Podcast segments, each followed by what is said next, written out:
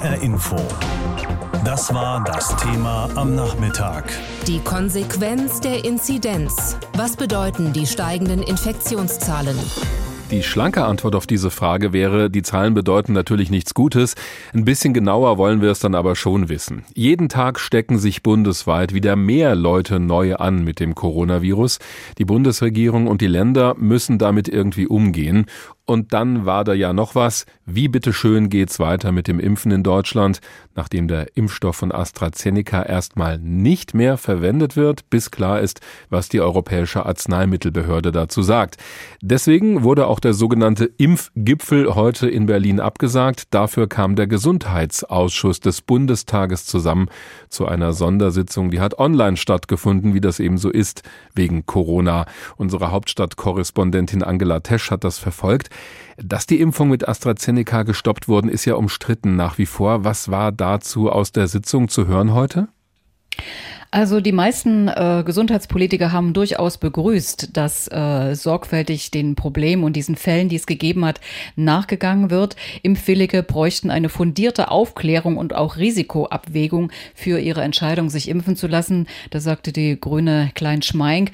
Und äh, auch aus der FDP wurde das begrüßt. Es müsse aber gefragt werden, warum eigentlich nicht bestimmte Gruppen vom Impfen ausgeschlossen werden könnten oder es eine allgemeine Warnung für diese Personengruppe gäbe im Aufklärungsgespräch. Also warum ein, ein Stopp für alle zu impfen, das äh, hat Frau Aschenberg-Ducknuchs sehr geärgert von der FDP und sie meinte, dass viele Fragen unbeantwortet geblieben wären.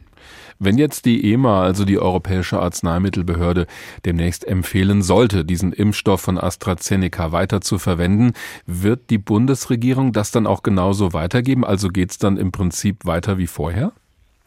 Also da hat uns der Gesundheitsminister heute ein wenig verwirrt, denn in, dem Son in der Sondersitzung des Gesundheitsausschusses hat er darauf keine klare Antwort gegeben. Zumindest haben Oppositionspolitikerinnen das beklagt. Gleich, fast gleichzeitig hieß es aber in der Bundespressekonferenz von einem seiner Sprecher, dass sich das Ministerium an die Entscheidung der Europäischen Arzneimittelbehörde EMA zur Überprüfung halten werde. Das würde bedeuten, wenn am Donnerstag, also morgen, diese Entscheidung fällt in Amsterdam, dann müsste der Gesundheitsminister Minister sagen, je nachdem, ja, wir impfen weiter oder nein, es ist zu gefährlich. Stichwort Verwirrung. Immer öfter wird ja auch die Rolle von Gesundheitsminister Jens Spahn hinterfragt im politischen Berlin. Wie viel Kritik war da heute zu hören im Bundestag? Sehr viel Kritik. Äh, natürlich sind die meisten der Meinung, er muss seinen Job machen. Der ist auch nicht leicht in diesen Zeiten. Er muss auch klären, wenn es da Probleme, wenn es Todesfälle gibt, das muss aufgeklärt werden. Aber auf der anderen Seite wird immer wieder seine Kommunikation kritisiert. Das hat ja schon länger begonnen bei der Impfstoffbeschaffung, bei den Selbsttests, bei den Eigentests, die er schnell versprochen, aber eben leider nicht schnell geliefert hat.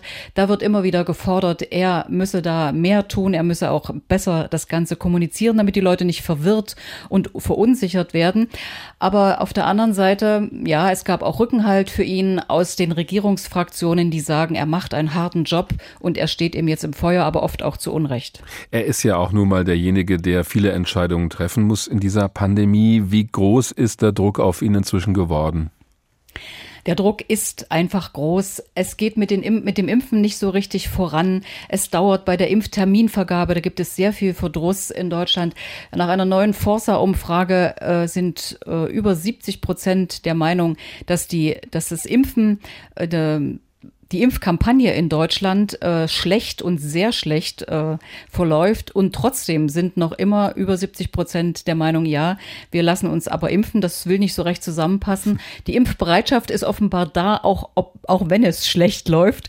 Das würde Herrn Spahn ein wenig entlasten. Aber ja, er hat Druck von allen Seiten und seine Beliebtheitswerte sind in den Keller gerutscht und kurz vor Weihnachten war er nochmal so kurzzeitig sogar beliebter als die Kanzlerin. Ja, Stichwort Angela Merkel. Sie haben uns gerade ja schon geschildert, was so aus dem Bundestag zu hören war über Jens Spahn. Hat er denn noch die Unterstützung der Kanzlerin?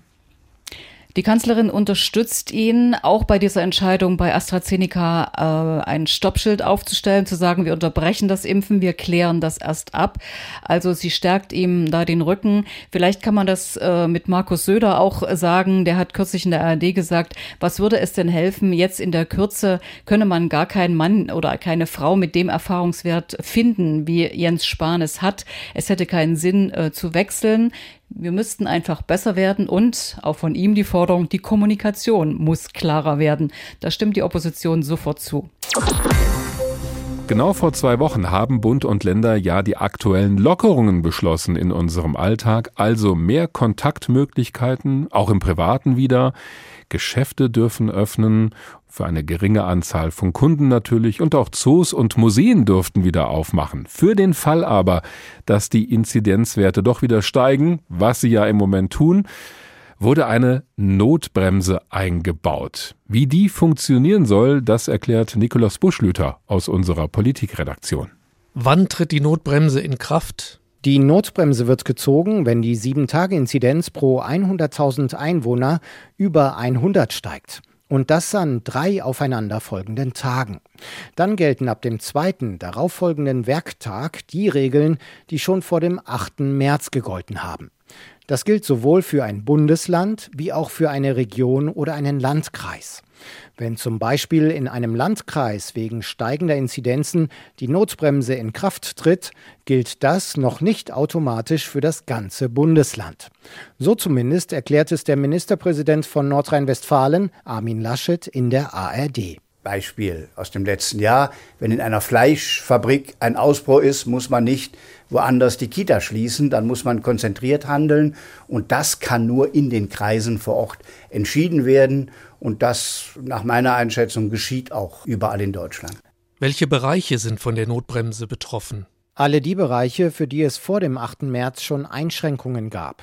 In Hessen müssten beim Ziehen der landesweiten Notbremse vermutlich Museen, Galerien und Zoos wieder schließen. Auch der Einzelhandel würde wahrscheinlich vom Click and Meet zum Click and Collect zurückkehren. Und die Möglichkeit von privaten Zusammenkünften würde vermutlich wieder auf einen Haushalt plus eine zusätzliche Person heruntergefahren.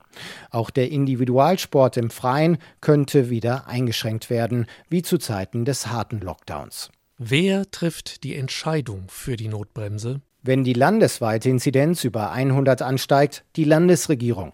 Wenn es um regionale Hotspots geht, können die Kommunen oder Landkreise darüber hinaus aber noch eigene, schärfere Maßnahmen erlassen. Angesichts der steigenden Inzidenzen sagte Hessens Ministerpräsident Volker Bouffier gestern in einer Regierungserklärung, und ich sage Ihnen heute, selbstverständlich werden wir reagieren. Wir werden uns zu beraten haben, in welcher Weise. Und ich möchte gerne die Ministerpräsidentenkonferenz mit der Bundesregierung noch mitnehmen, mit den Kolleginnen und Kollegen darüber auch beraten. Heute liegt die landesweite Inzidenz in Hessen jedoch bereits bei 93. Deshalb wird das hessische Corona-Kabinett schon morgen in Wiesbaden zusammenkommen, um über mögliche Maßnahmen zu beraten. Nach Auskunft der Staatskanzlei wird es dann auch um das Thema Schulen gehen. Ah, das waren noch Zeiten, als Kinder einfach nur auf den Stundenplan schauen mussten, um zu wissen, wann sie in die Schule müssen. Seit Corona ändert sich das ja ständig. Mal gibt es Online-Unterricht, mal echten Unterricht in einem echten Klassenzimmer und mal irgendwas dazwischen. Das nervt alle, auch die Lehrkräfte. Am kommenden Montag sollen nun die Schulen in Hessen weiter geöffnet werden, auch ab der Jahrgangsstufe 7. Geplant ist ein sogenannter Wechselunterricht. Das heißt, mindestens an einem Tag pro Woche sollen die älteren Jahrgänge wieder in die Schule gehen können. Jetzt gibt's aber wieder mehr Neuinfektionen mit Corona und die bringen diesen Plan durcheinander. Einige Städte und Landkreise in Hessen haben schon erklärt, dass sie bei der Schulöffnung nicht mitmachen werden. Unser Reporter Wolfgang Hetfleisch zeigt an einem Beispiel, was das bedeutet. Für Stefanie Müller aus Dreieich sind es keine guten Nachrichten, die da aus der Kreisverwaltung im Landkreis Offenbach kommen. Dort bleiben die Schulen am Montag für die älteren Jahrgänge mit Ausnahme der Abiturienten weiterhin zu. Betroffen ist auch Müllers 13-jähriger Sohn Ole, ein Siebtklässler. Stefanie Müller ist wenig begeistert. Weil unsere Kinder schon seit vier Monaten zu Hause sitzen, Aufgaben bekommen, die sie erledigen, mehr oder weniger, die nicht kontrolliert werden. Die Kinder, glaube ich, mittlerweile völlig den Sinn der Schule verloren haben, weil sie nicht wirklich wissen, für wen sie die Aufgaben machen, weil sie kein Feedback einfach bekommen. Ich glaube, den Kindern geht es mittlerweile schlecht. Oliver Quilling, der Landrat im Kreis Offenbach, weiß natürlich, was er den Kindern und ihren Eltern da abverlangt aber er sieht keine andere Möglichkeit. Gerade auch was Erkrankungen in den Schulen anbelangt, in der Altersgruppe zwischen 11 und 20, also bei den weiterführenden Schulen, da haben wir gegenüber der zweiten Februarhälfte eine na, Verdopplung, fast schon eine Verdreifachung der Infektionszahlen. An 15 Schulen im Landkreis sind zuletzt Corona-Infektionen nachgewiesen worden. Zwei mussten komplett schließen. Auch weil es die gefährliche englische Virusmutation ist, die sich da wie fast überall breit macht. Für das Land Hessen kommt diese Entwicklung zur Unzeit. Der ab Montag vorgesehene Wechselunterricht ab Jahrgangsstufe 7 sollte eigentlich ein Meilenstein sein auf dem Weg zurück zur schulischen Normalität. Doch nach dem Kreis Offenbach haben inzwischen auch die Stadt Offenbach und die Landkreise Main-Kinzig und Groß-Gerau erklärt, dass sie da nicht mitmachen. Landrat Quilling, der als erster gehandelt hat, betont, das sieht ja unser Öffnungskonzept des Landes ausdrücklich so vor, dass äh, weitere Öffnungen nur dann erfolgen sollen, wenn es die örtliche Situation auch erlaubt. Und da haben Verantwortliche in immer mehr hessischen Kommunen und Kreisen offenbar große Zweifel. Auch Ulf Brüdigam, Schulleiter der Freiherr vom Stein Schule in Fulda. Natürlich ist es schöner, seine Schüler wieder persönlich im Unterricht begrüßen zu können. Als Schulleiter sehe ich das mit einer gewissen Anspannung diesen Montag, denn viele Fragen von Eltern richten sich darauf, ob wir denn als Schule überhaupt öffnen können bei einer Inzidenz heute von knapp über 120. Rüdigams Sorge und die vieler Eltern war offenbar berechtigt. Die Stadt Fulda hat sich ebenfalls gegen die geplante Schulöffnung für ältere Jahrgänge entschieden. Damit wächst der Druck auf die hessische Landesregierung weiter, die trotz steigender Inzidenz an ihrem Stufenplan in Richtung Regelunterricht festhalten will. Der Kurs ist riskant, aber zugleich im Sinne vieler Eltern, die sich große Sorgen machen, was es mit ihren Kindern anrichtet, dass sie seit Monaten nicht in die Schule gehen können. So geht es auch Stefanie Müller aus Dreieich, der Mutter von Ole. Meiner zum Beispiel verabredet sich noch nicht mal mehr. Er hängt nur noch in Jogginghosen zu Hause rum und ja, eher so ein trauriges Bild. Jetzt ist vieles unklar beim Kampf gegen Corona. Deswegen wird auch so viel darüber diskutiert, was richtig oder falsch ist. Eins können wir zumindest schon mal festhalten. Dieser Plan, hier in Deutschland wieder etwas mehr zu erlauben, zu lockern, ist nach hinten losgegangen. Erst geht die sogenannte 7-Tage-Inzidenz pro 100.000 Einwohner wieder schnell nach oben, dann auch noch das Durcheinander rund um AstraZeneca. Wäre das Virus ein Mensch, würde es wahrscheinlich eine Feuerwerksrakete nach der anderen abfeuern, weil aus seiner Sicht alles so gut läuft. Wobei Feuerwerk ist ja an vielen Orten auch verboten gewesen. Was fangen wir jetzt also an mit dieser Lage? HR Info.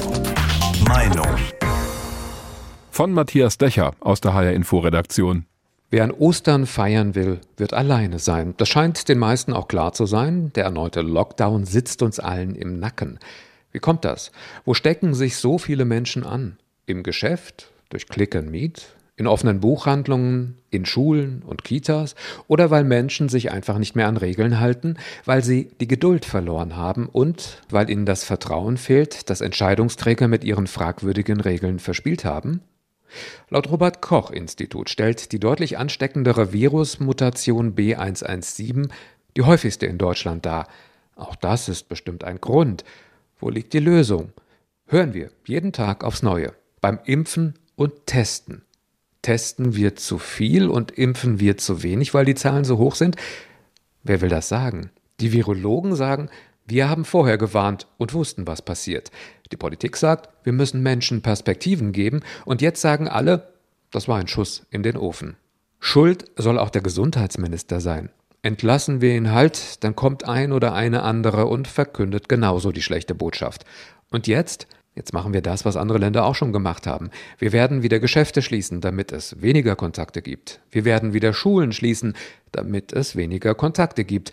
Und wenn wir das nicht machen, werden wir in spätestens vier Wochen wieder 30.000 Menschen haben, die sich täglich neu infizieren. Bedeutet auch wieder mehr Menschen, die sterben. Wo sind also die Alternativen? Selbstdisziplin, Rücksicht, aufeinander aufpassen? Ja, das ginge vermutlich auch, aber so sind wir nicht nach einem Jahr in der Krise. Wir haben eh den Eindruck, egal was wir tun, es bringt nichts. Sozialpsychologen nennen das gelernte Hilflosigkeit. Und wenn es nicht hilft, dann können wir es ja eh gleich lassen, so wie wir auch rauchen, obwohl wir wissen, dass es die Gesundheit gefährdet. Regeln nutzen außerdem nur, wenn wir den Sinn dahinter verstehen. Ich glaube, es gibt nur eine Möglichkeit aus diesem Dilemma, klare Botschaften aus Berlin. Am nächsten Montag gibt es bei der Ministerpräsidentenrunde mit der Kanzlerin die nächste Chance, Vertrauen zurückzugewinnen. HR Info. Das Thema. Wer es hört, hat mehr zu sagen.